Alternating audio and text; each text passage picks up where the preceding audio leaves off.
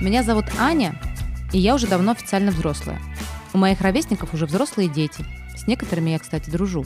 А я до сих пор продолжаю расти, учиться, ошибаться и тупить. Тут, конечно, очень хочется добавить слово «иногда».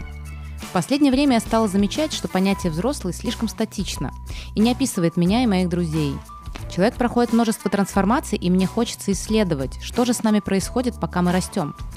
Для того, чтобы процесс исследования был интересен не только для меня, я позвала с собой Ань из двух следующих поколений. Как ты нежно сказала о своем возрасте, не называя цифру. Я уже давно учусь этому. Это просто супер мастер-класс. А, я Аня, мне 30 лет. И для меня взросление неизбежно идет а, рука об руку с поиском смысла жизни уже последние лет пять.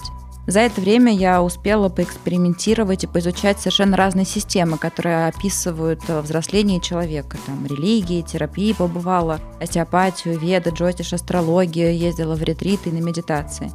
И к 30 годам мне стало ясно, что взросление – это совершенно уникальный процесс становления – можно учиться в нем и быть там, смешивать духовное с материальным, смешное с серьезным, брать ответственность за свою жизнь и свое счастье, и самое главное, никого не лечить. Тут важно, что нет точки, в которой ты сто процентов становишься взрослым, и время является твоим самым лучшим другом и при этом самым страшным соперником.